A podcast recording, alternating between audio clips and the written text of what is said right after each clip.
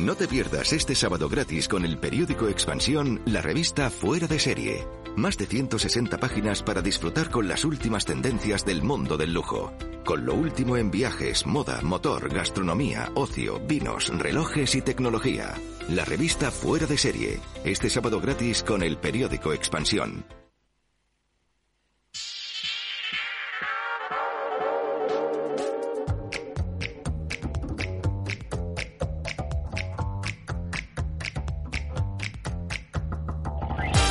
Es el momento de despertar los mercados de Europa. Las pantallas de CMC Markets muestran cómo viene una sesión con apertura suavemente alcista. Eso en las bolsas europeas y también en las americanas, después de que por fin Wall Street tuviera cinco sesiones consecutivas de recortes. ¿Cuánto va a ser la subida? Pues inicialmente en torno a las cinco décimas, dice el futuro del Eurostox.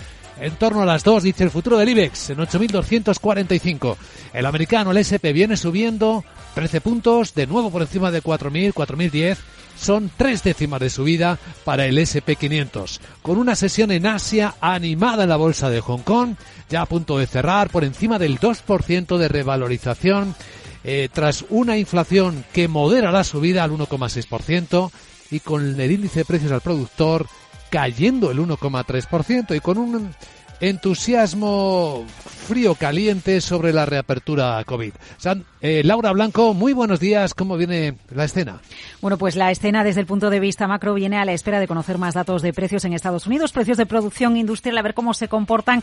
La antesala del dato de IPC que en Estados Unidos se publica el lunes, pero sobre todo la antesala de la mega semana que tendremos en los próximos días con reuniones, ya sabes, de los principales bancos centrales del mundo, Inglaterra, Reserva Federal, Banco Central Europeo y Canadá. Hoy también conocemos en Estados Unidos lectura preliminar de confianza del consumidor de la Universidad de Michigan. Recordemos que los datos de confianza, tanto en Estados Unidos como en Europa, en esta crisis de inflación, están en mínimos que se han visto muy poquitas veces a lo largo de la historia y en España en un ratito, aunque no influye en el mercado, sí podemos entender cómo está influyendo la escalada del Euribor derivada de la subida de tipos de interés en los precios de la vivienda, porque el Instituto Nacional de Estadística nos va a ofrecer la lectura de evolución de precios en el mercado inmobiliario español. Hay los tipos de interés, la renta fija en particular, que es donde la vemos, cómo sigue la curva invertida en niveles máximos desde los años 80.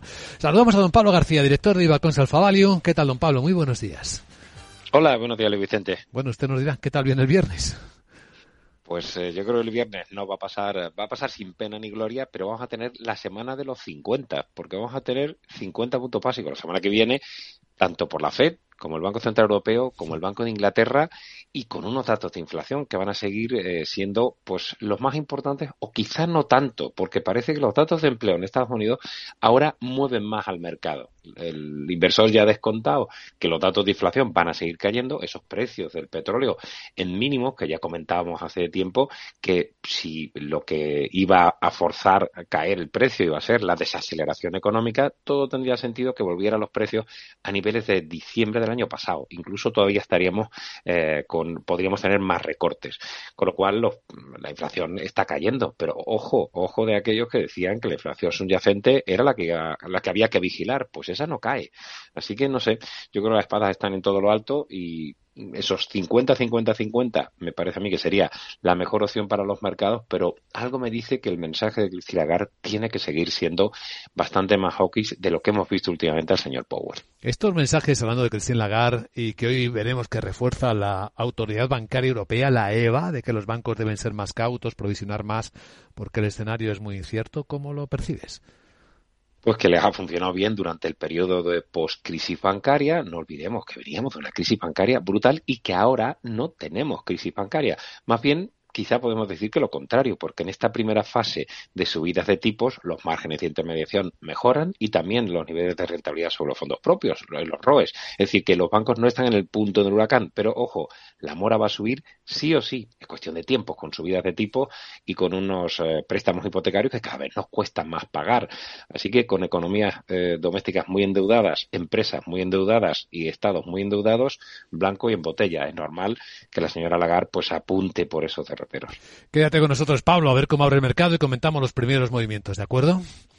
Muy bien. Entre los que vamos a vigilar precisamente, Laura, a los bancos. Bueno, porque el regulador británico, el equivalente a la CNMV, multa con 132 millones de dólares a Santander por deficiencias graves y persistentes en los controles del Banco Español contra el banqueo de capitales. Ojo al sector minorista, hoy que Inditex abre su megatienda de 4.000 metros cuadrados eh, de Lefties en Madrid. Primark, bueno, el grupo que posee Primark, el británico AB Foods, dice que está teniendo un inicio de temporada 2022-2023 que es alentador, a pesar de la escalada de la inflación y de los precios. Y un valor en foco del sector turístico, Luis Vicente y.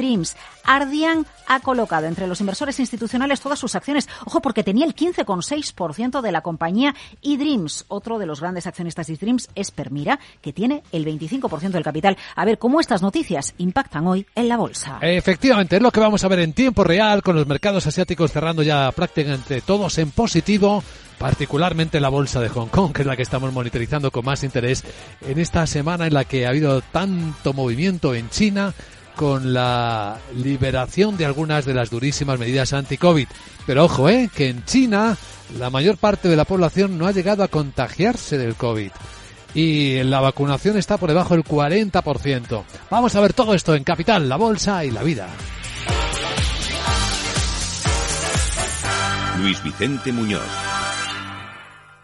En CaixaBank, a través de Vida Caixa y CaixaBank Asset Management, integramos criterios sociales, ambientales y de buen gobierno en nuestras decisiones de inversión por eso, nuestros planes de pensiones y fondos de inversión siguen los criterios de los principios de inversión responsable. CaixaBank, tú y yo, nosotros. En Arquia Banca nuestros clientes son lo primero, por eso les ofrecemos soluciones de inversión personalizadas y adaptadas a su perfil de riesgo. Nuestro método, diseñamos una estrategia a largo plazo, combinando fondos consolidados y diversificados tras realizar un exhaustivo análisis de los mercados y las tendencias globales. Arquia Banca, cuidamos de su patrimonio como si fuese nuestro. Puede consultar los folletos informativos y los documentos con los datos fundamentales del inversor en los registros públicos oficiales de la CNMV, así como en www.arquia.es y oficinas de Arquia Banca. Hey, asistente, ¿cuál es el mejor fondo de inversión del año? Hay aproximadamente 54 millones de resultados. ¿Quieres que los lea? Buf, mejor que no. Puedes seguir buscando entre millones de contenidos, pero un asesoramiento de calidad solo te lo dará un especialista. En Renta 4 te ofrecemos un servicio de asesoramiento gratuito siempre que lo necesites. Entra en r4.com y descubre cómo te podemos ayudar. Renta 4 Banco. ¿Quieres más?